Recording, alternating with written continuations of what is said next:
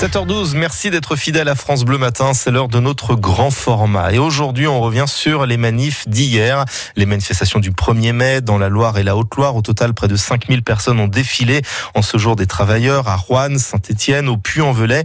Des Gilets jaunes ont participé au défilé organisé par les syndicats, ce qui nous donnait donc des rassemblements inédits. Nerissa Emani, vous étiez vous à Saint-Etienne où il y avait près de 3000 marcheurs et vous avez assisté à un mouvement de solidarité multicolore. Avec du rouge, du vert, du jaune, des retraités, des jeunes, des familles. C'est sûr, la convergence des luttes n'a jamais aussi bien porté son nom pour Gérard, un gilet jaune retraité venu de Boin-sur-Lignon. Avec les ouvriers, avec les jeunes, avec tout, on a le même combat. Les riches n'ont jamais été aussi riches, les pauvres n'ont jamais été aussi pauvres. Alors donc, on est dans la rue et on y restera. Plus de 3000 personnes dans les rues de Saint-Etienne. Un 1er mai, ça faisait longtemps que ça n'était pas arrivé et c'est révélateur pour Hugo, 23 ans. Ça veut dire que la population et les citoyens commencent à se saisir de la, de la question syndicale et comprendre tout l'intérêt bah, de fédérer les travailleurs autour de cette journée du 1er mai. Et effectivement, ça peut être un bon point de départ pour une lutte beaucoup plus large. Un réveil, oui, mais rares sont ceux ici qui croient encore à celui d'Emmanuel Macron.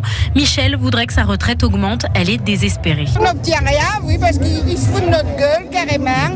Tout ce qu'il propose, euh, c'est du pipi de chat. Ah non, mais moi, j'ai même pas écouté son discours parce que je savais ce qu'il allait dire. Et moi, pour pas casser la télé, eh ben, j'ai tout arrêté. Et à côté, Sophie, une instite stéphanoise, ne veut pas céder au fatalisme. On crie euh, Macron démission, ok, mais Macron, il a été élu démocratiquement, ok Donc, euh, il faut aller dans les urnes. Si on était aussi nombreux et si tout le monde allait voter, bah, ce serait magnifique. Le rendez-vous dans les urnes, ce sera dans trois semaines pour le début des élections européennes. Et en Haute-Loire, Nerissa, le mot d'ordre était aussi à la convergence des luttes. Oui, toutes les organisations syndicales avaient répondu présent, sauf la CFE-CGC. Une situation habituelle au Puy-en-Velay où le dialogue avec les Gilets jaunes fonctionne très bien depuis le début du mouvement, comme nous l'explique Pierre Marsin, le secrétaire général de la CGT de Haute-Loire. Toute unité est importante si on veut réussir à faire plier le gouvernement et à changer d'orientation politique, parce que pour l'instant, il n'a pas l'intention de changer a priori. Donc oui, effectivement, il faut que l'ensemble des, des, gens qui sont victimes de cette politique-là euh, s'unissent.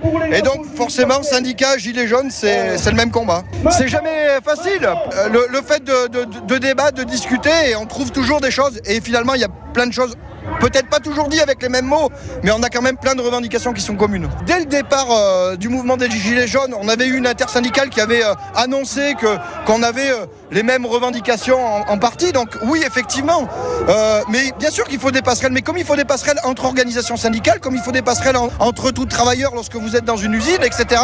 Il faut des passerelles et des discussions. Et je suis convaincu que ça va vraiment s'amplifier. Tous ces combats, toutes ces passerelles, tous ces débats et discussions, elles sont importantes. Et on va, on va y arriver, j'en suis convaincu. Et en Haute-Loire, il y avait un peu moins de 1500 personnes dans le cortège. Et les photos de ces manifestations du 1er mai dans la Loire et la Haute-Loire sont à retrouver sur notre site francebleu.fr.